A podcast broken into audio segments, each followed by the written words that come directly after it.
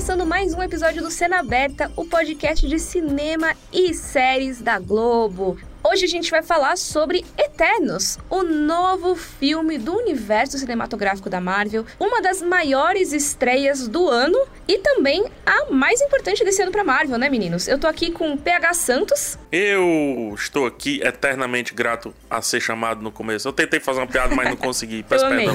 Ficou ótimo. E Max Valarezo? Oi, tô aqui também. Eu não vou tentar fazer piada porque eu ia tentar fazer alguma coisa com Eternos, mas aí o PH me deixou ansioso. Eterno até que dure.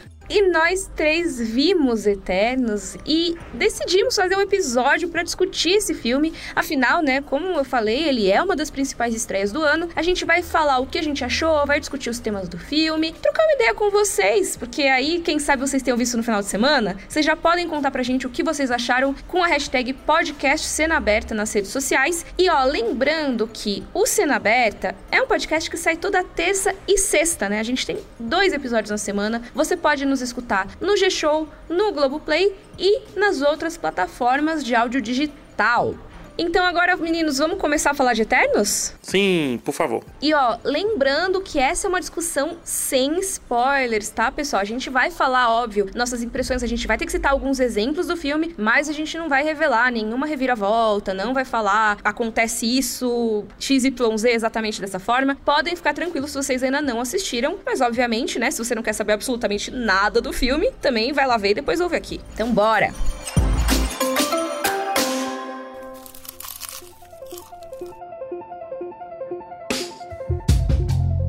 Então nós três vimos Eternos, vimos esse filme da Marvel, dirigido pela Chloe Zhao, vencedora de melhor direção no Oscar desse ano. Então, grandes expectativas para esse filme, que não só representa a vinda de uma grande diretora, né, já com reconhecimento de crítica e premiações para o universo cinematográfico da Marvel, como também com um elenco com muitos nomes conhecidos e, ainda por cima, uma das principais estreias desse ano, né? Uma das expectativas aí de bilheteria da Marvel, desse retorno aos cinemas que está sendo ensaiado ao longo dos últimos meses, né? A gente já teve Viúva Negra com a estreia híbrida, e aí Shang-Chi com a estreia exclusiva nos cinemas. Agora temos a chegada de Eternos. Então, e é legal, assim, para relembrar que eu não tinha me tocado, eu tive que parar para me tocar disso, porque eu, na minha cabeça a narrativa tava sendo tipo, ah, a Chloe Zhao ganhou o Oscar, foi chamada para fazer os Eternos, mas eu, não, pera, pera, pera, pera. Isso vem de antes.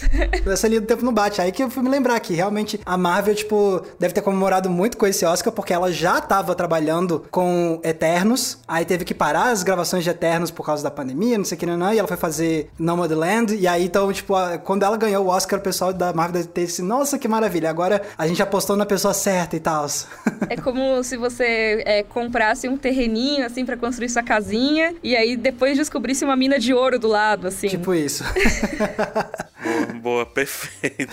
Mas assim, é legal a gente até trazer um pouco dessa discussão, porque a Marvel trouxe um perfil para fazer esse filme, né? Ela buscou a Chloe Zhao buscando um perfil de trazer um filme mais contemplativo, um filme que conseguisse passar por diversas histórias e que tivesse uma narrativazinha um pouco mais linear, preenchida, obviamente, com alguns flashbacks e tudo, mas com a narrativa mais tranquila, eu diria, sabe? Menos alvoroçada. Se a gente pegar, por exemplo, um filme de ação e tudo mais. Não falando mal dos filmes de ação, são só dois cinemas diferentes. É, a Zhao até no, no próprio Nomadland, né? Ela é mais contemplativa e eu acho que a gente consegue ver muito disso em Eternos, né? Mas, gente, antes da gente entrar mais nas nossas impressões, eu queria falar da sinopse desse filme. E aí temos o nosso sinopseiro na equipe.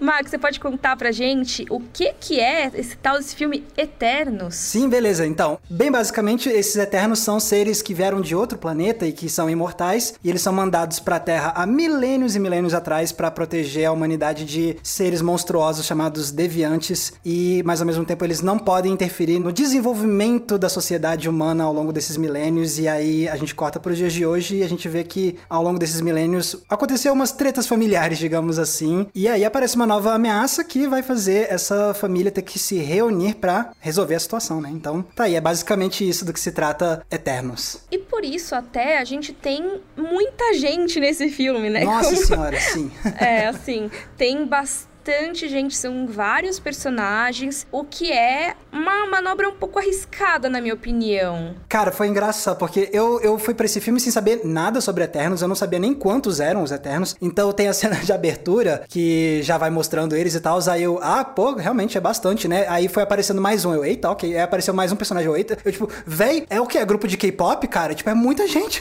eu, eu, eu, levei um susto com, esse primeiro, com essa primeira cena. Fiquei, cara, é muito mais gente do que eu imaginava nesse grupo. Chamaram o Slipknot pro palco.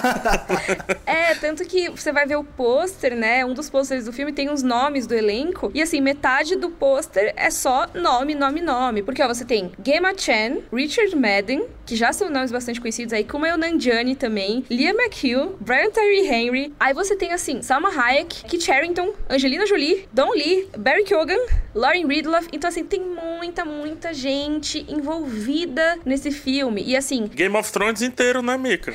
Pois é, então eu até brinquei que é um filme que ele é talvez a maior reunião de Game of Thrones fora de Game of Thrones até agora. Porque a gente tem o Richard Madden, que fazia o Rob Stark em Game of Thrones, tem o Kit Harington, que fazia o Jon Snow, e a gente tem a trilha sonora do Ramin Djawadi. Então, assim... Não, não, não, não, não, não. Tem mais. Tem mais. Oi, quem mais? Tem a personagem Cersei. é verdade, Porque tem isso mesmo. Ver o Richard Madden falando o tempo inteiro Cersei... Verdade, isso é, é, muito curioso, assim. E é engraçado porque os dois personagens, assim, mais próximos da Cersei são exatamente os que faziam o Rob Stark e o Jon Snow. Então isso é bastante, assim, óbvio, gente, não tem nada a ver, tá? Eu tô brincando aqui, não tem nada a ver com Game of ah, Thrones. tem tudo a ver, tem tudo a ver, Mika. Inclusive, tá o Jon Snow sabendo nada também no filme, sabe nada. É isso, é, é muito... Continua sem saber nada. Realmente, mas assim, são muitos nomes conhecidos e eu achei isso uma manobra um pouco arriscada, né? Porque você tem aí filmes de equipe do universo cinematográfico da Marvel, ok, eles são comuns até, né? Você tem os Vingadores, você tem os Guardiões da Galáxia, mas eles são grupos menores. E, além disso, os Vingadores, por exemplo, já tinham sido, em sua maioria, apresentados em filmes anteriores. Esses são todos personagens novos que já existem como um grupo há muito tempo, então não é um filme de origem. É, não é que nem Guardiões da Galáxia que tem os personagens pela primeira vez, mas o primeiro filme é a história de origem desse grupo. Não, aqui a gente já começa com esse grupo formado mesmo. É, assim, é o primeiro grande desafio da Chloe, porque são dois, né? Ela assina o roteiro e também assina a direção. Então, no roteiro é escolher qual o principal ponto de vista. E ela acaba escolhendo vários pontos de vista, mas tem um que sobressai, que é o da Cersei, né? E eu acho que é uma belíssima que escolha. É a Game of Chan. É, a Game of Chan. Que eu acho que é uma belíssima escolha, inclusive. É a que mais se conecta com os humanos, a que mais tá entre o divino e o humano, digamos assim, né? E também no roteiro, em como organizar e não deixar com que outros fossem tão desfavorecidos. Eu acho que não acerta 100%, porque alguns parecem não pertencer a esse filme e outros parecem pertencer tanto que eu queria mais sobre. Então, é uma dificuldade muito grande, é uma dificuldade enorme. É impossível olhar isso e dizer, gente, vai acertar em tudo, vai, vai ser 100% equilibrado. Eu acho que não dá, sabe? Então, tem vários deslizes nesse aspecto, no meu ponto de vista. Eu até entendo, tipo, ter tantos personagens principais assim nesse grupo, porque claramente uma das intenções desse filme da Marvel é trazer a ideia também do elenco diverso e tudo mais. Então, tipo, tipo, ter tantos heróis num grupo só permite de fato você trazer uma diversidade tanto de etnia quanto de das temáticas que vão ser abordadas ao longo do filme que vão para além da etnia, então desde questões de neurodivergência ou então homossexualidade. Então, como a, acho que eles quiseram realmente trazer essa ideia de que é um filme com muita diversidade, muita representatividade, também acaba justificando essa gama muito grande de personagens principais, né? E bom, depois a gente pode falar um pouco mais se vocês quiserem sobre essa questão da representatividade, mas só para pegar no que o PH tava falando, eu concordo plenamente, assim, que, tipo, acaba criando um desafio e de como você vai fazer a gente se relacionar com todos esses protagonistas. Então, eu acho que acaba tropeçando mesmo, assim. Então, tem alguns personagens que você vê claramente que eles têm um desenvolvimento dramático muito bom, muito bem feito, etc. Só que aí tem alguns que, tipo, o drama dos personagens, os dramas pessoais de alguns desses personagens são completamente jogados, tipo, da metade pro final, assim, tipo. Então, tanto que tem uma cena que eu acho que é muito emblemática disso, que você tem dois personagens que se reencontram e aí você vê nesse reencontro encontra uma dinâmica, e aí alguém vira assim, pô, pera, de onde veio isso aí? Uhum. E, tipo, é, é, muito isso, é muito emblemático. Quando de... aconteceu isso, Quando né? aconteceu, exatamente. E aí você tem outra personagem também que tem um drama muito tocante, mas que, tipo, também é completamente jogado. E quando é jogado pra gente, é, tipo, a gente sabe que isso tá lá porque os personagens estão contando isso pra gente, a gente não chegou a ter uma construção ao longo, desde o começo de, do filme com esse personagem que já fosse revelar em gestos ou olhares ou ações que talvez estivesse aquela questão. Não, tipo, para mim, pelo menos pareceu muito que é tipo, ah, é a propósito, esse personagem aqui, o drama dele é, pum, isso aqui. E aí você tá sabendo disso porque a gente tá contando para você. Então, ficou de fato bem desequilibrado o, o jeito que o filme trata esses personagens e, consequentemente, afeta o jeito como a gente vai se conectar com esses personagens. Eu concordo, Max. Eu acho que são personagens que alguns deles são tão interessantes que foi o que PH falou, né? Às vezes eu queria mais deles. Quando a gente tem tanta gente, né, competindo, e não, não digo competindo, ah, mas assim, competindo mesmo, né? Você... Não, competindo a atenção, no sentido de tempo de tela, muita coisa. é Isso, exato. Assim, você né? tem que escolher, né? Você tem um número limitado de minutos e você tem que dividir entre esses personagens. E eu acho que alguns que recebem destaque demais não são nem de longe os mais legais. Por exemplo, o Icarus, que é o personagem do Richard Madden. Assim, ele é um personagem que é relativamente interessante na trama, talvez, no que ele faz em relação aos outros personagens, mas ele, como personagem, desculpa, gente, para mim não teve, assim, metade da graça do que o Kingo, por exemplo, que é o personagem do Kumail Nanjiani, ou então a personagem da Lauren Ridloff, que é a Makari, que aparece pouquíssimo no filme e que poderia ter mais muito legal você falar da Macari porque conecta perfeitamente com o que o Max falou. Qual é o grande objetivo desse elenco grande? Ser um elenco diverso. Mas ao mesmo tempo você dá muita tela pro Richard Madden, que não é diverso, que é o mais comum de tudo. É tão comum que ele é o arquétipo mais básico que você possa imaginar do super-herói. Só falta a capa. Que, inclusive, é, é, aquela coisa que, assim, é feito para isso, óbvio, mas aí você acaba dando o destaque maior para ele, né? Não, tipo, você não precisa me explicar esse cara, entendeu? Uhum. A indústria dos quadrinhos já me explicou esse cara 50 anos anos, entendeu?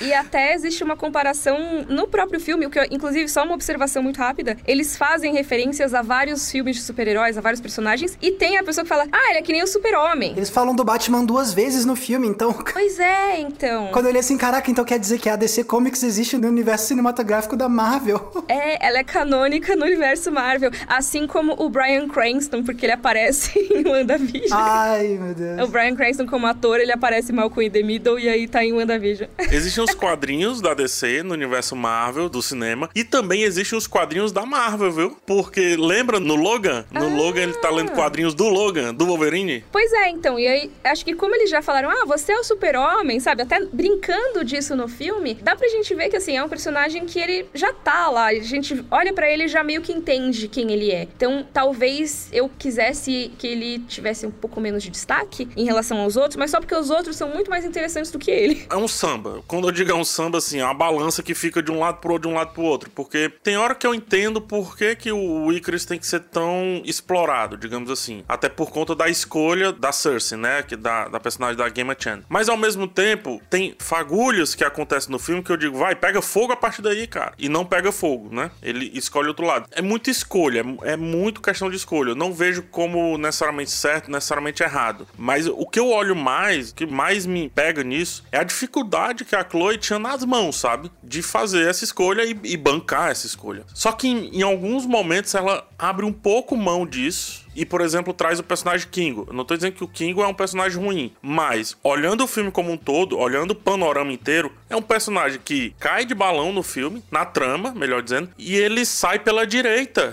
E ele sai assim, vou bem ali. E é isso, entendeu? E tipo, ok, construímos uma grande piada com o Kingo. Essa piada vai resultar em quê? E não resulta. Eu acho que nem é um, um problema do Kingo em si. É como ele foi utilizado. Isso aconteceu algumas outras pequenas vezes no filme também, sabe? Nossa, é, eu concordo muito, PH. Apesar do Kingo ter sido uma das minhas partes preferidas do filme, eu acho que faltou a parte dramática dele. Eu acho que poderia ter sido um alívio cômico como ele foi a maior parte do filme, mas faltou um, um objetivo para esse personagem, né? Ele é meio que assim, ah, tem isso aqui, eu penso isso. Mas assim, e aí, que mais, né? Não tem o que mais. Eu acho que faltou essa parte. E tem a Macari, que é uma personagem que é surda. Ou seja, ela, o Kingo, a Sprite, que é a menina que não pode crescer e tudo. Cara, isso, os quadrinhos e os outros filmes me dão muito pouco. Mas o Icarus, porra, mas eu já vi 800 desses. 800 entendeu? E é, acho que é essa a tentação que a gente fica de querer mais uma galera inteira, que é o problema de mostrar o panteão. Tá aqui o meu panteão. Tá, mas eu quero esse cara. Não, você não vai ter, você vai ter esse cara. É. No final é, enfim, é reflexo de uma escolha. Melhor escolher do que também entregar todo mundo meia boca, diga-se de passagem. Sim, e eu sinto que a palavra que me vem à mente o tempo todo quando fico pensando sobre Eternos é fragmentação, porque, tipo, você pegou, e, e isso tá muito na forma como o filme é construído, então você tem a questão do protagonismo, é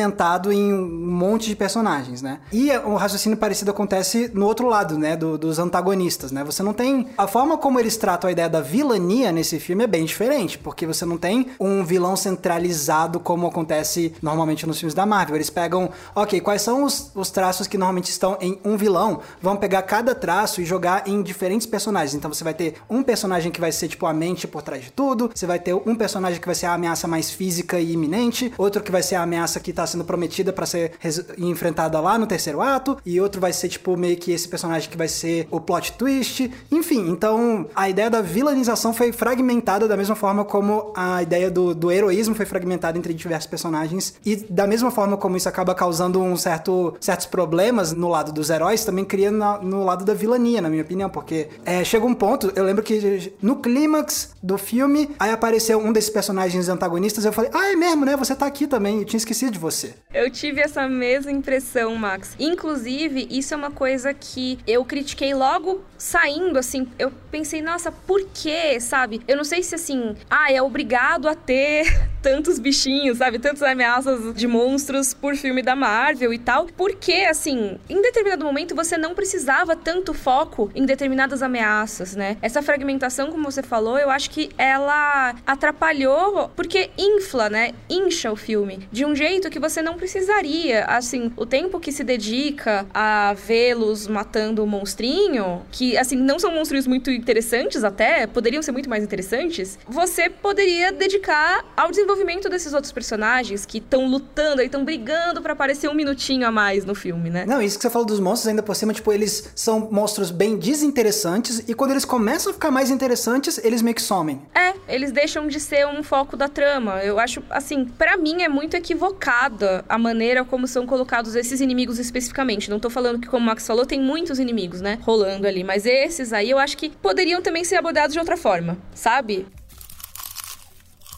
Sabe qual o problema desse filme? Eu vou fazer uma comparação desse filme com A Chegada, do Denis Villeneuve. A, a gente já falou bastante de A Chegada, então eu pressuponho que as pessoas também já, já foram assistir. Então eu vou tentar trazer esse filme. O que, é que a gente tem na Chegada? A gente tem um grande si acontecendo, né? E se naves alienígenas entrassem na Terra e ficassem paradas aqui, e se tivessem seres estranhos ali com oito pernas, parecendo uma mão e etc. Pronto, você tem uma belíssima ficção científica preenchendo lacunas de como que a sociedade vai se integrar a chegada a isso. O Eternos, ele é essa ficção científica. Seres chegaram e começaram a interagir para eliminar o mal ali, e vez ou outra colocavam uma pitadazinha de tecnologia para dar uma evoluída naqueles que estavam um pouco mais aquém, digamos assim. Beleza, ficção científica sensacional. Por quê? Na história, né? Falando de historiografia mais precisamente, você só pode levar para a história com H maiúsculo o que está escrito. O que não está escrito, ou seja, não tem hierógrafo, não tem nada, você não pode assumir como um fato histórico. Acaba sendo às vezes desconsiderado em algumas pesquisas, né? Exatamente. Isso pertence a outros cursos, como tem a sociologia, como tem a antropologia, ciências sociais, ciências políticas, etc. E enfim, fica para os outros. Mas na história, para ter num livro de história, tem que estar tá escrito, tem que estar tá desenhado de alguma maneira. E aí, obviamente, tudo não foi escrito, né? Então existem várias lacunas. Esse filme ele vem preenchendo aquela lacuna que um dia já foi preenchida por Éramos Deuses Astronautas, né?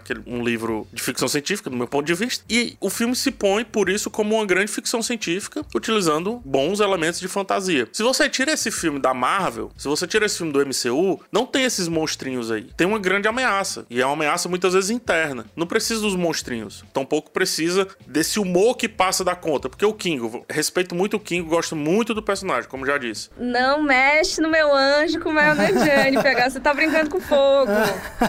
briga, briga, briga. Não, eu sou fã do Kumail Nanjiani desde a da Silicon Valley. E eu ficar muito triste no Silicon Valley que zoavam muito ele, estereotipando, inclusive. Mas o Kingo, da forma como ele foi apresentado, ele serve à Fórmula Marvel, que a todo tempo estava brigando para caber num filme que parece que não queria a Fórmula Marvel. No final, é um filme que nem é de abraçado 100% com essa fórmula Marvel e nem consegue se desgarrar para chegar no nível, por exemplo, da chegada. A chegada na chegada. chegar no nível de uma ficção científica que poderia existir por si só, entendeu? É, ele fica no meio termo e por isso que eu acho que ele leva tapa dos dois lados.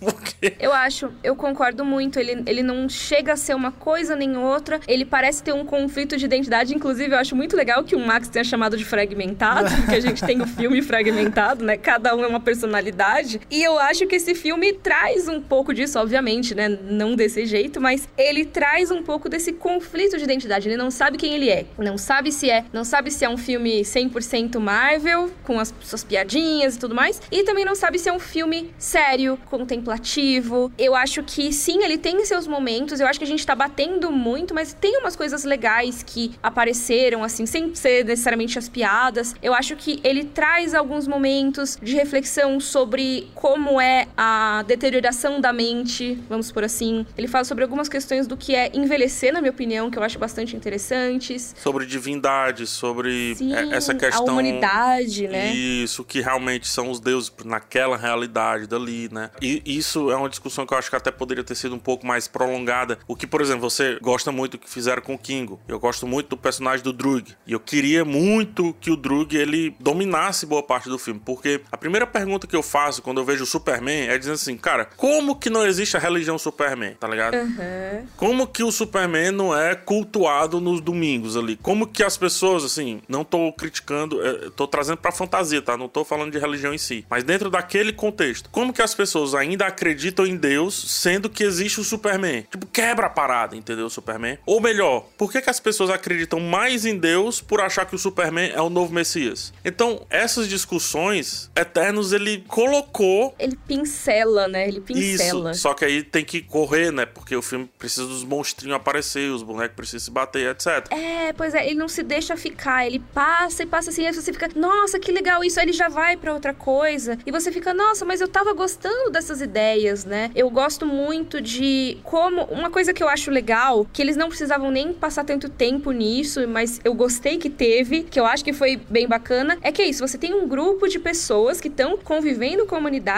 há milhares de anos e influenciando, né, as grandes comunidades humanas, os grandes centros, né, de civilização humana e contando suas histórias histórias sobre eles mesmos, mas que acabam virando lendas e acabam virando o próprio panteão de determinadas culturas. E eu gosto muito de como, às vezes, o próprio nome dos personagens já reflete como que a gente percebe a influência deles na cultura geral do mundo, né? Então você tem um personagem chamado Gilgamesh e você já imagina que todo o épico de Gilgamesh foi porque alguém lá contou a historinha dele e a galera fez e reescreveu de outra forma, sabe? Foi de boca em boca até cunharem ali esse épico. Então, eu gosto muito desse tipo de coisa, que para mim, assim, teria sido mais legal, sabe? Já que é pra ser contemplativo, já que é pra ser filosófico, poxa, vamos falar mais disso, vamos trazer mais a influência deles nos humanos, né? E aí é que me dá um pouco um nó na cabeça, porque eu tô apontando isso e partes vocês também, mas eu acho um filme ainda assim muito coeso, se eu comparar com os filmes da Marvel, pois a todo tempo me parece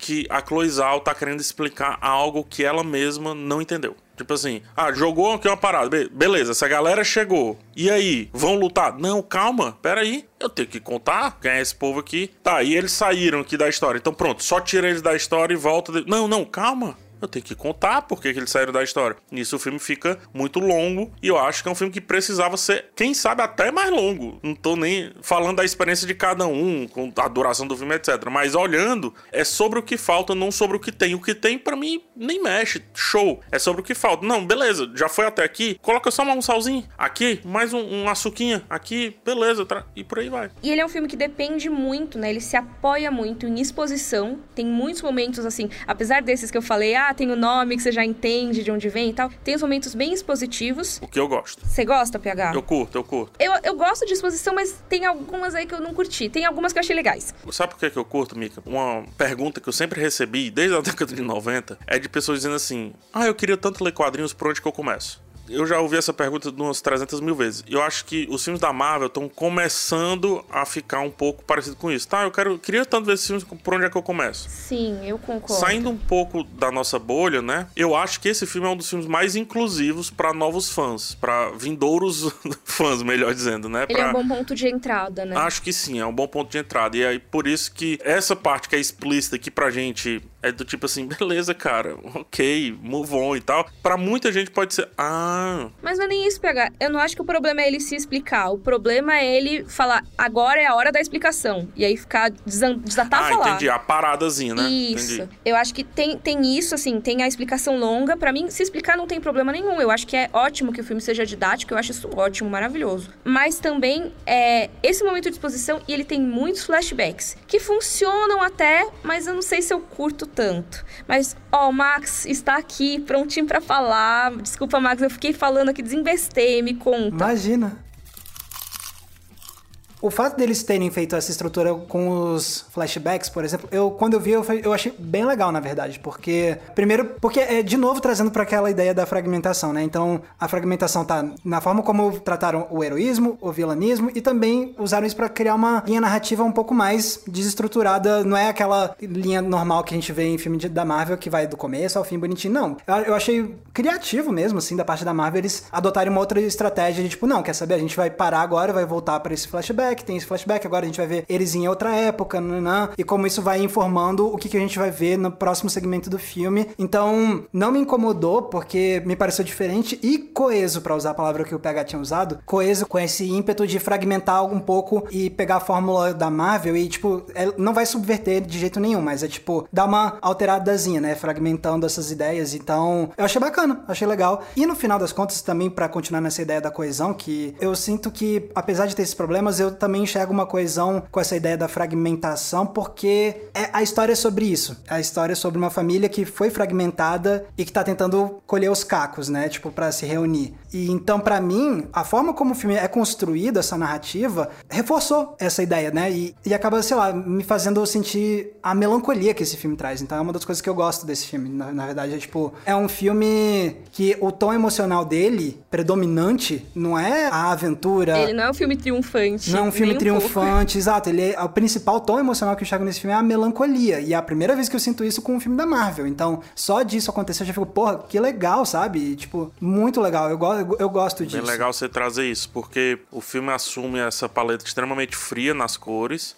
o que para mim dá um pouco mais de textura pelo Olha, é, muitas vezes eu não sinto a pele das pessoas que estão na cena de filme de heróis. Não só da Marvel. Filme de herói, parece que é um treco de plástico, muitas vezes. Os filmes da Marvel, às vezes, a pessoa até critica que eles são meio cinzas, às vezes, né? Porque assim, e não porque ai, falta saturação, mas é porque eles tratam as cores de elementos, assim, o coisa que vai piscar na tela, e não necessariamente os personagens, né? Fica uma coisa meio apática, às vezes. Não todos os filmes, tá, gente? Os seres humanos parecem muito encaixados a um local que parece que eles não pertencem. E eles estão né, na telinha verde ali. É, exatamente. Só que isso vaza, né? Esse é o problema. Quando vaza e tal. E, cara, tem, um, tem uma cena pequena e tudo que me lembra até uma cena de outro filme da Marvel que pra você ver como locação faz sentido. Tem um momento que no Thor, o Loki, o Thor e o Odin, eles conversam assim num campo bonito, sabe? O vento batendo. Eu digo, nossa, que filme bacana, que, que legal esse momento. E esse, o Eternos tem vários desses momentos que é real a Tem parada. muita paisagem linda. Nossa, olha só, esse mais, parece que esse mais existe mesmo. Parece que esse vento parece que atrapalhou um pouco essa gravação e jogou o cabelo no rosto da atriz e isso ficou legal, isso ficou real. Parece de verdade. Tipo, a Salma Hayek tem um momento que ela tira o cabelo assim, sabe? Ela ajeita o cabelo. Cara, isso é... existe isso. Não, peraí. Opa, isso existe. Então, peraí. Você tá me entregando a parada que até dentro dos filmes de herói é difícil de aceitar, que são esses bichos eternos e que sempre estiveram aí e tudo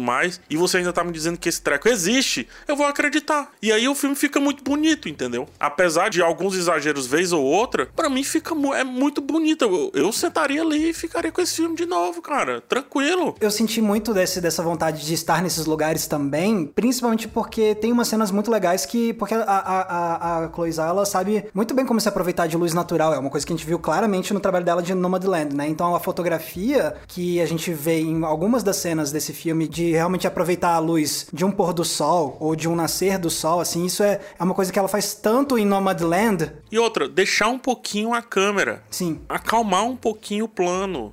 Deixa, não precisa ficar cortando, cortando, calma, deixa, Vocês estão falando eles. e eu tô só pensando nessas paisagens aqui. Porque isso, eu queria só juntar isso que vocês trouxeram agora com o que o Max estava falando antes dos flashbacks e tudo, porque eu acho que os dois, assim, para mim eles funcionam muito de uma forma parecida, que é a realidade é o pé no chão. O que é muito bizarro quando a gente pensa que a gente tá falando de um filme de uma raça alienígena que está influenciando a humanidade há milhares de anos e que usa talvez alguns dos uniformes mais chamativos aí do universo cinematográfico da Marvel. Mas quando você tem essas cenas com cenários reais, né? Você tem o ventinho batendo no cabelo, como o PH citou, parece que esses personagens existem. Eu consigo acreditar numa Cersei vivendo, sabe, entre a humanidade. Quem sabe não exista, não é mesmo? Fica aquela coisa, óbvio que não, mas assim, é uma coisa mais palpável. Literalmente, assim, você vê o personagem no cenário com os imprevistos acontecendo, a câmera rodando, a luz natural. É uma coisa muito mais pé no chão. Isso para mim se encaixa muito numa coisa que o Max falou sobre como os flashbacks vão falar dessa família e tudo mais. E, cara, cara, é isso, né? Família, quando você tem uma família que tá meio afastada, você vai ter as interações e elas vão te trazer memórias de coisas que aconteceram ali, que é o contexto que você precisa para entender aquilo. Então, agora, vocês tendo falado isso, eu vejo esses flashbacks com muito mais carinho, eu acho. Porque é como se fosse. Você foi chamado para jantar com aquela família. E aí tem os, os, irmãos que não se batem muito, sabe? Não se bicam muito. E aí vem alguém te explicar, ó, oh, então, é que três anos atrás eles tiveram uma briga num casamento casamento, não sei o quê. Aí você fica, ah, entendi. No caso do Eternos é, ah, mas porque 5 mil anos atrás teve isso aqui. E aí você. Deixa eu te contar como foi. Rolou uma Babilônia em chamas aqui. É, então eu acho que faz muito sentido ficar pé no chão, sabe? É, o próprio filme faz uma piada com isso no momento que fala assim: ah, porque fulano de tal, quando fala do seu último término, fala que vocês terminaram séculos atrás. Tipo. É, então. é literalmente séculos atrás. Engraçado, eu tô tentando achar qual é o meu meio termo nisso, porque eu acho um filme coeso, como a gente já falou. Eu acho um filme lindo, eu acho muito bonito, visualmente. A, a Chloe Zhao, ela deve ter um catálogo de locações, né? Com certeza. Acho que ela vai passando assim, ela, ah, vou andar de carro hoje, vou atrás de cantos bonitos, que ninguém mapeou. Nossa, ela é muito lá. boa nisso, ela é muito boa nisso. Muito, porque, ó, cena assim. Gente, essa cena, na maioria dos filmes, não tô falando Marvel, não, na maioria dos filmes, não existiria essa cena de transição. Eu falo muito, esse filme falta cena de transição. É muita elipse na narrativa, é muita elipse. O personagem vai encontrar com outra personagem. Aí esse personagem sai de um local que tem prédios e tudo e vai para um campo. Como é que a gente sente essa mudança? Mostra cinco segundinhos do carrinho indo, só pra eu sentir que eu tô participando dessa história inteira.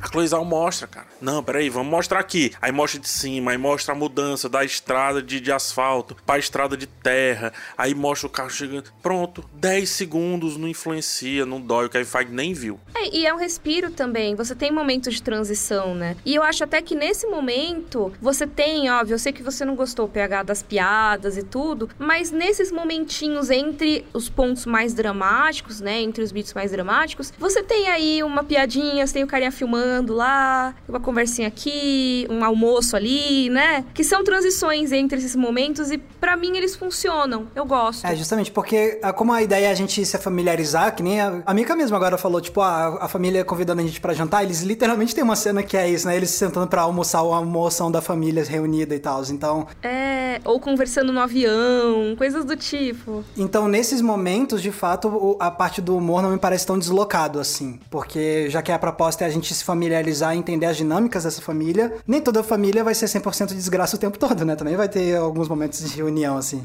E às vezes até você tem a pessoa que vai ser meio piadista até para evitar discutir as coisas mais sérias, né? Então, eu acho que assim, eu vou de novo defender o personagem do Kingo, hein? Olha só. Eu acho que ele mostra muito como rola um escapismo entre esses personagens. Para mim, ele é a ilustração principal disso. Talvez devesse ser mais trabalhado, com certeza, a parte dramática dele, mas para mim ele se encaixa muito por isso, sabe?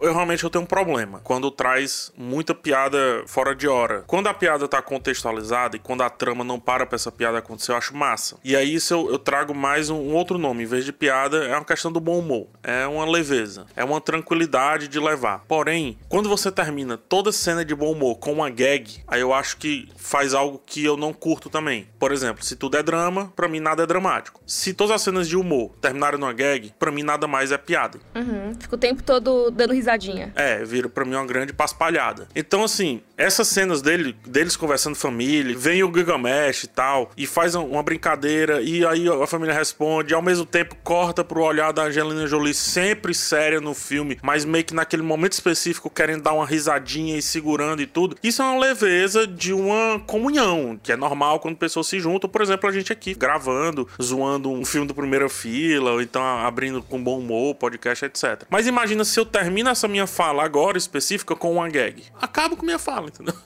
Então é muito assim, meu sentimento para com as piadas exageradas. Nos filmes da Marvel, muito especificamente, é que alguns filmes ela estraga, e em outros ela eleva. Não, eu, eu acho que ele, eles pesam a mão em alguns filmes mesmo, assim, mas nesse eu até que não senti. Eu acho eu que foi muito pouco, é. menos, é. A parte do humor, eu acho que que me incomodou é porque tem basicamente um personagem que é uma piada só. Tipo, que é o, o, que fica filmando. Então, tipo, toda vez que volta pra esse personagem é sempre a mesma piada, entendeu? Então, tipo. Que é o Kingo, mas aí a Mika vai ficar chateada. não, é, ele não é. não é o Kingo, ele é o funcionário do Kingo. Mas ele só por conta do Kingo. e eu amo. Eu, gente, eu amei a uma piada só. Eu achei ah, perfeito. Ah, cara, me cansou Desculpa. muito, me cansou demais, assim. Podiam ter pensado em outras coisas. é, talvez pudesse ter duas a menos, assim, talvez. Quando eles fazem isso no, no avião ali, que tá introduzindo o personagem do King, eu bolei de rir. E aí depois eu disse, tá, beleza, gente gente, mas aconteceu uma parada aqui um pouco séria. Vamos, uhum. vamos conversar um e, pouco sobre isso. Tá? E é engraçado, a gente vai falar isso, eu tenho certeza que muita gente vai dar uma crítica e vai falar: nossa, mas vocês queriam que esse filme fosse mais sério? Ele já é super. A galera falou que deu sono, que não sei o quê. E assim, eu não achei particularmente, mas talvez ele pudesse ser mais sério em alguns aspectos. Talvez, por exemplo, no personagem da Angelina Jolie, que eu acho que, poxa, tem um negócio legal ali, sabe? Que tá jogado na trama, tá meio deslocado. Tem uma outra história. Tem uma é outra, história. história. Tem um filme dela. Pois é. E que eu não sei, para mim, ou era menos, ou, poxa, vamos dedicar mais tempo a isso, vamos concluir isso bonitinho, sabe? Porque eu senti que existia uma premissa legal, uma premissa interessante, que não foi tão bem aproveitada e que é bem séria, bem pesada. Se eles fossem nessa linha, eu acho que poderia ficar bem pesado, mas eu não acho que ficaria deslocado no filme, sabe? Ó, oh, eu vou falar um negócio agora, se parecer spoiler. Eu acho que a personagem da, da Angelina Jolie, e eu gosto muito da personagem dela, ela vem como aquela distração do mágico, sabe? É o olho para o outro lado e tudo mais. Então ela serve muito a isso na história. Porém, tem um momento que eles deixaram o gancho pronto para fazer o filme dela. Tem uma lacuna enorme ali que eles podem preencher com diversos filmes e tirar um pouco ela desse ambiente. Ao mesmo tempo que eu tenho o mesmo sentimento que você tem com a personagem dela, eu também tenho o sentimento de dizer assim, tá, mas não é nesse filme, não é nessa história que tem que trazer o assunto Tena, entendeu? Que é o personagem dela. Então, mas se não era para ser nesse filme, por mim não teria. Pra que trazer tanto? É, porque isso traz bastante, sabe? Tô contigo, tô contigo. Por isso que quando você perguntou, pô, será que podia ser mais ou podia ser menos? Do meu ponto de vista, podia ser menos ainda. Como distração, ela já era o suficiente ali, só a presença dela já era o suficiente para resolver isso. E aí, realmente, quando vai um pouquinho além, eu digo, beleza, mas eu tô entendendo que vai ter o filme dela, então me deixa, me deixa sem isso, por hora.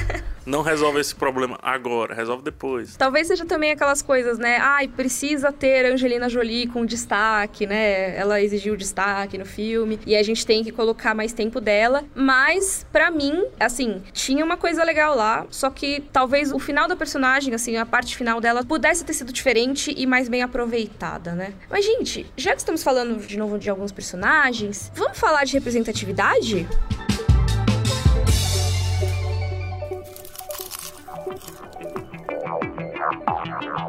Thank you.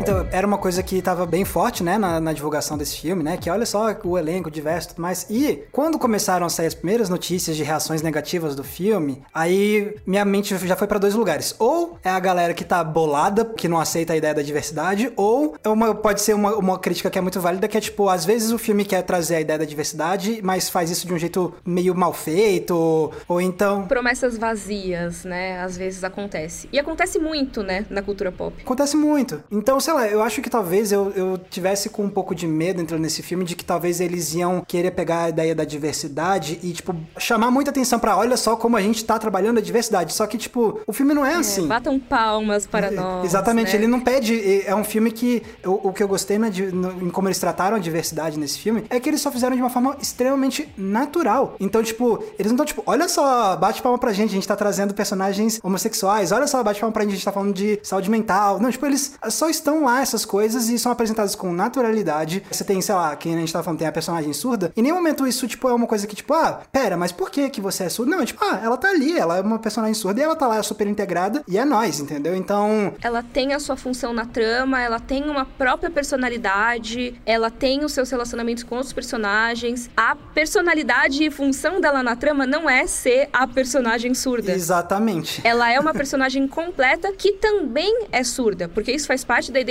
dela, obviamente, mas não é só para preencher um espaço de representatividade ali. Né? Exato. Eu acho que aí a palavra, assim, a gente usa muito a palavra representatividade, etc., que é a palavra inicial. Aí depois o que se faz com essa representatividade? Há algum tempo atrás eu falei que eu, assistindo a série Them, cansei, assim, pô, tô cansado de ver negro sofrendo. A gente vai no supermercado e. Foi muito criticada por isso, inclusive. Isso, né? a gente às vezes vai só no supermercado, sabe? Pega uma fila e paga e vai para casa, sabe? E aí vem a segunda palavra, que é a normalização, né? Então, quando você traz o personagem, você expõe qual é a diferença dele diante de um arquétipo preposto, diante da condição sine qua non ali do arquétipo. Beleza. Vida que segue, você precisar de alguma coisa para fazer crescer a narrativa e isso passar por alguma dor desse personagem, massa, show. Se não, vida que segue tá massa, é isso, pronto. É quando você meio que esquece que aquele personagem, por exemplo, a Macari, é surda. Eu esqueci no dado momento, não fazia, porque não faz diferença alguma, esse é o ponto. Assim como também o, o personagem do Fast, ele veio falar de uma família super bem estabelecida que ele deve ter tido uma dificuldade enorme de estabelecer essa, essa família, de criar essa criança, de organizar os pensamentos dessa criança dentro da sociedade, etc. E ele agora vai ter que abrir mão disso. Pô, será que ele quer mesmo abrir mão disso? Cara, dane-se se é um relacionamento homossexual, porque é só uma família que foi construída e ele tá decidindo se fica aqui ou se vai para ali. Fim. E ao mesmo tempo, é o tipo de coisa que antigamente você, ah, tem esse dilema, o personagem tá decidindo se vai, se fica com a família e tudo mais, mas nem se pensava em colocar um relacionamento homoafetivo nesse lugar, entendeu? Porque era o tipo de coisa que falava, ah, não, quando for para ser homoafetivo, se tiver, é para ser o sofrimento, é para ser o relacionamento impossível, é para ser o escondido, né? E é muito legal, apesar de, óbvio, a gente fica, ai, mas tem que normalizar, sim, mas ao mesmo tempo, nesse momento, é legal que exista. Por ele existir é legal, e eu acho que o filme em si, como o Max falou, né, é muito natural tudo. É, o que você falou também, eu acho que entra nisso, né, pegar de, é isso. Faz parte da trama. Em nenhum momento parece que colocaram isso lá para dizer, olha, gente, olha como a gente é legal, hein? Oh, poxa vida, esse filme aqui é muito representativo. Eu sempre lembro muito do, de uma cena da segunda temporada de The Boys, que os super-heróis estão filmando um filme dentro da série, e aí... Girls Get It Done. Exatamente. Então, tipo, então é, é, isso é o que Eternos não faz, né? Tipo,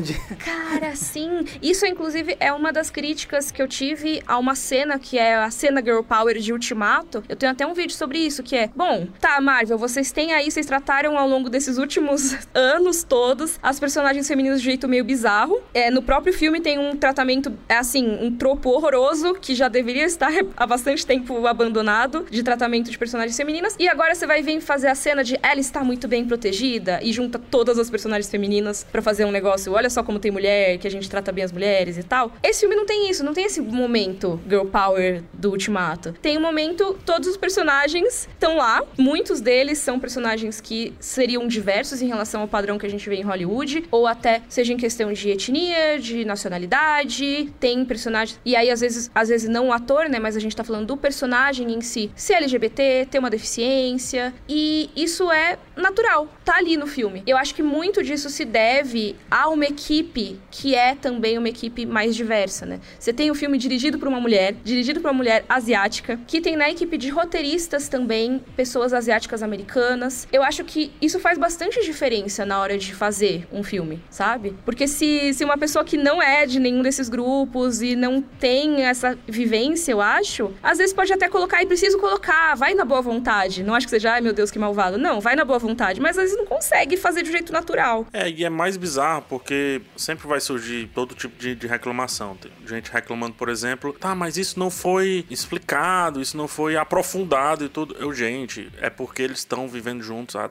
há milênios, assim, não tem o que discutir. Tá entendendo? Para eles que estão juntos ali. E aí, hein, esse relacionamento. Não, não tem, gente. É só é e fim. Na minha infância, infância até adolescência, para mais e tudo, eu tive um, um, grande amigo que tava dentro da síndrome do espectro autista. Sei lá, quantos anos depois, alguém veio falar e tudo, ó, oh, fulano é assim, assim, assim. Aí eu parei pra pensar, putz, ai, é, ele realmente é autista. Porque, bicho, tantos anos convivendo e ali, acabou, não, não tem diferença. A gente já tava adaptado, eu já me comunicava do jeito que merecia e, e pedia também que eu me comunicasse, e ele vice-versa. E fim, acabou. Exato, é, acho que é legal a gente entender que pessoas diversas existem na vida real. E o cinema traduzir isso é meio que o básico que deveria ser, mas ainda não é, não se tornou o básico. Então acho que quando tem esse tipo de coisa, eu acho que precisa ser exaltado sim, sabe? Precisa ser discutido sim. Ainda mais de um jeito que, na minha opinião, foi tão legal como no Eternos. Eu também achei.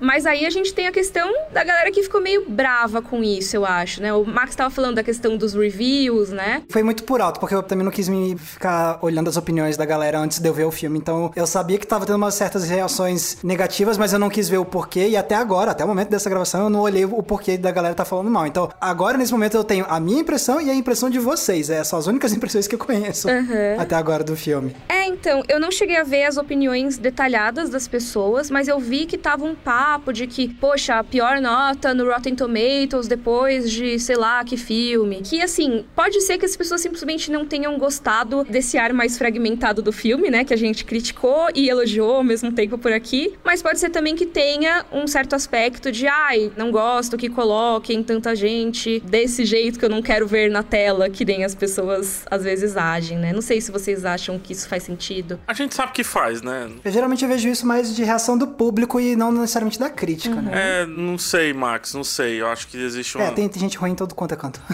existe uma nova crítica que tá surgindo. A gente tem que ver que os filmes de, de quadrinhos e tudo, o filme de quadrinhos no sentido do MCU, principalmente, né? Já vão para quase 10 anos, mais de 10 anos, na verdade. Então já existe uma geração de críticos que nasceu dentro desse status quo muito colocado, né? Também isso resvala muito na crítica também, por mais que seja naquele lance do viés de confirmação, uhum. que tá intrínseco, a pessoa acha que não, mas sim, tá intrínseco também. É aquela coisa que te incomoda e você nem sabe por quê, às vezes. É. Essa discussão eu acho chata, não a que a gente tá tendo, mas aqui. A fora daqui, né? A fora daqui. É porque, assim, o filme ele tem alguns problemas para você se apegar. E isso nunca vai ser problema de filme algum, do meu ponto de vista. Uhum. Vamos falar sobre, como a gente falou, do meu ponto de vista, o arco deslocado do Kingo. Mas não é porque ele é indiano que é ruim. Sim. E as pessoas têm que saber separar um pouco as coisas, né? Eu acho. De é isso, você não gostou porque é um personagem personagem que não é branco, ou porque simplesmente, ah, tem muita piada, não gostei. Ou, ah, você não gostou que tem esse casal aqui, você disse que não se encaixou na trama porque é um casal LGBT, ou é porque você realmente achou que essa cena não se encaixa na trama. Se fosse com um casal heterossexual, você acharia ok? É só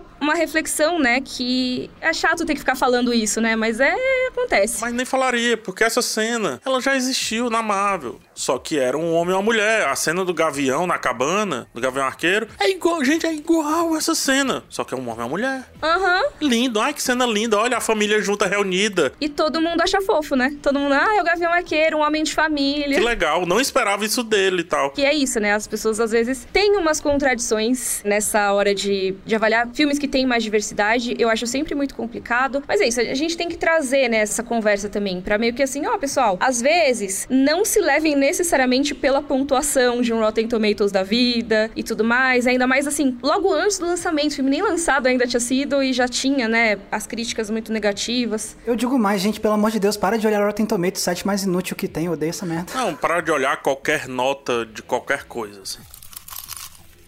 veja o filme e forme a sua opinião sobre ele. E aliás, eu tô aqui, gente, deixando a gente falar um monte, mas eu queria saber a conclusão de vocês. Afinal, vocês gostaram ou não gostaram? A gente acho que tá bem assim, putz, gostei tem, mas tem isso, mas eu gostei, mas tem essa outra coisa.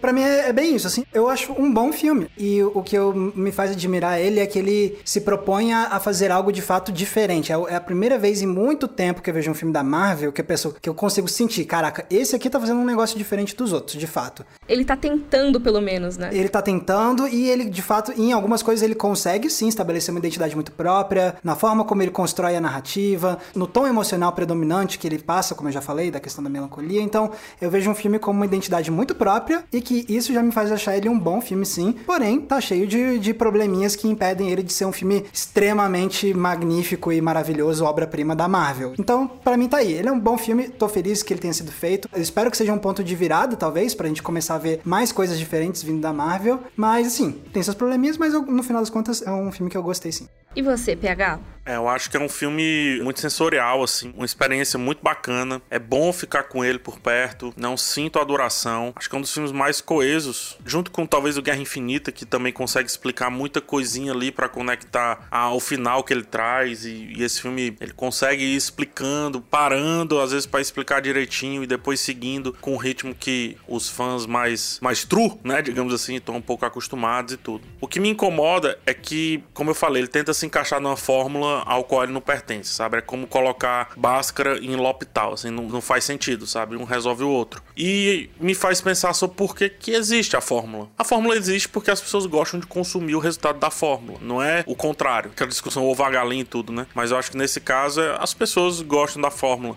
E aí eu tenho que enaltecer um filme desse que tenta, pelo menos em determinados pontos, romper um pouco essa fórmula. Não abrir mão, muitas vezes não abrir mão do recorte que faz. Não abrir mão, muitas vezes, de contar uma história com calma, com tranquilidade. Que se as pessoas reclamaram de sono, etc., tem que ir ao médico, porque a questão do sono é outro problema.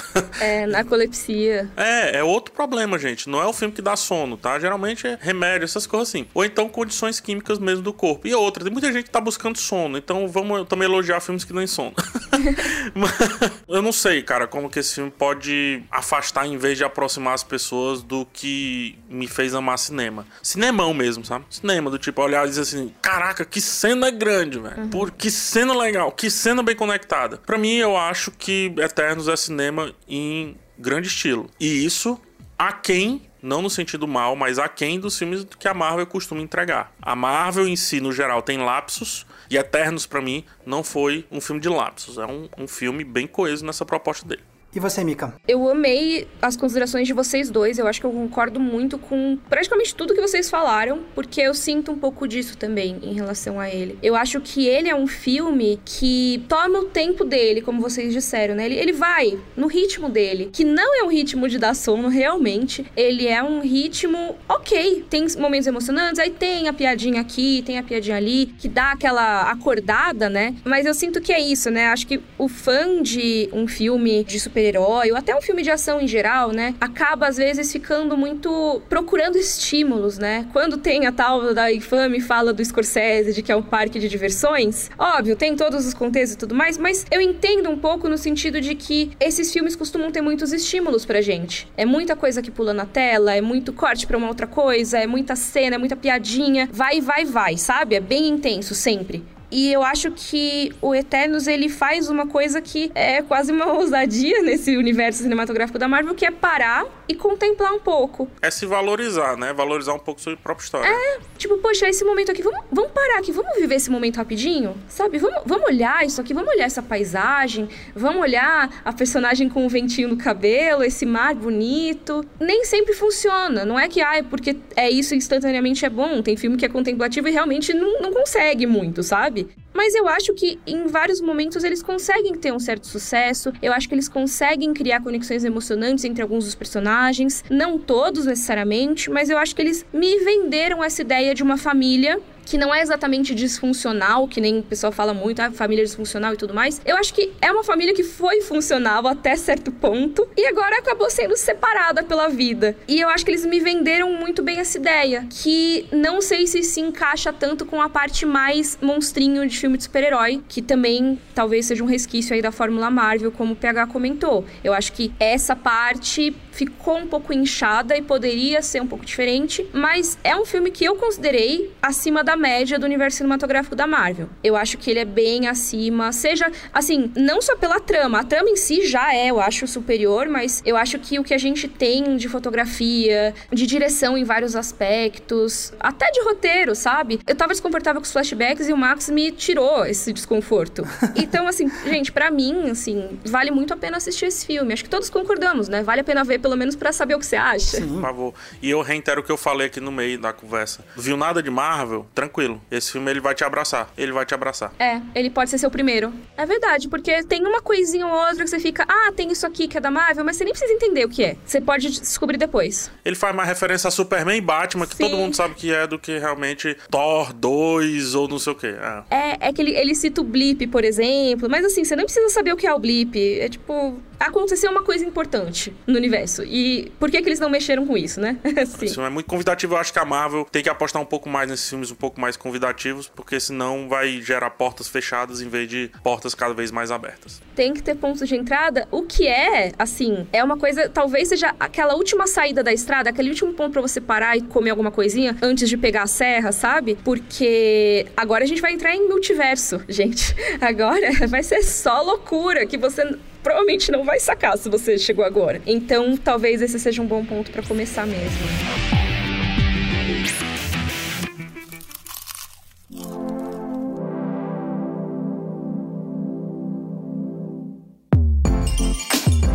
Gente, ó, esse talvez seja um bom ponto para terminar, porque a gente tá falando aqui há um tempão. Será que a gente vai chegar na duração de Eternos aqui no nosso papo?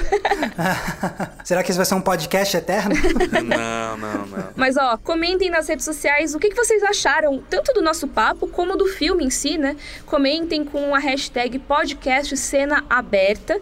Lembrando que o nosso podcast sai toda terça-feira e toda sexta-feira, de manhã cedo, seis da manhã já tem um episódio no G No Globoplay e nas plataformas de áudio digital. Na sua preferida, procura lá Cena Aberta que vai ter. E o que, que as pessoas procuram pra te encontrar nas redes, Max Valarezo? Você pode procurar no YouTube o canal Entre Planos, tudo junto, que aí você vai encontrar lá meus videozinhos que saem toda quinta-feira. E você também pode me encontrar tanto no Twitter quanto no Instagram usando @maxvalarezo com um Z somente. E você, PH? Você busca PH Santos no YouTube, você vai me encontrar com certeza, e arroba PH Santos, tanto Twitter quanto Instagram. E você, Mika, onde as pessoas encontram você? Minhas redes são fragmentadas, tal qual o filme Eternos. Você me encontra no YouTube como Mikan, com três N's no final, no Instagram como underline Miriam Castro e no Twitter como Rei hey, underline Mika. Todas facetas diferentes dessa grande família de redes sociais que eu participo. Pessoal, muito obrigada pela conversa. Max PH, valeu mesmo. E você que nos ouviu aí, muito obrigada também. Um beijo e até sexta-feira. Tchau, gente. Beijo. Tchau, tchau. Tchau, tchau.